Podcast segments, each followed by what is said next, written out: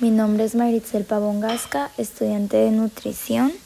y hoy haré un podcast para la clase de biología sobre la genética y las leyes de herencia o las leyes de Mendel. La genética es la ciencia que estudia cómo se transmiten las características heredadas de generación en generación y Gregorio Mendel fue quien formuló las leyes de la genética moderna en 1865. Algunos conceptos importantes eh, sobre la genética serían los cromosomas, ya que son estructuras celulares alojadas en el núcleo que son formadas por la condensación de la cromatina, la que contiene el ADN y el ARN, y estas poseen las características que se transmitirán de padres a hijos, o sea, en las cromosomas se encuentran los genes. El genoma es el conjunto de todos los genes de un organismo y el gen eh, son las unidades eh, son unidades estructurales y funcionales de la herencia transmitidas de padres a hijos a través de los gametos,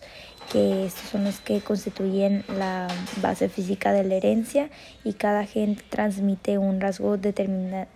determinado del progenitor. Y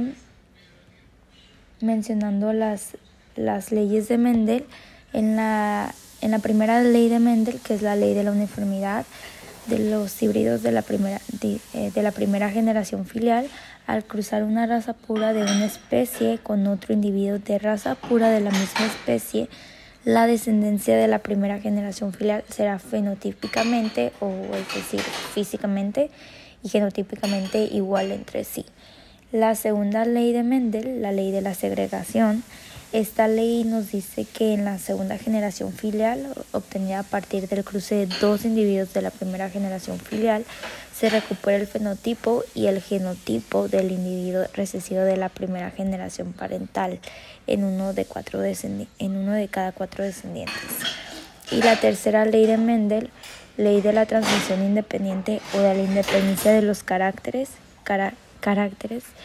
Eh, durante la formación de los gametos, la segregación de los diferentes rasgos hereditarios se da de forma independiente unos de otros, por lo tanto el patrón de herencia, eh, uno de ellos no afectará al patrón de herencia del otro.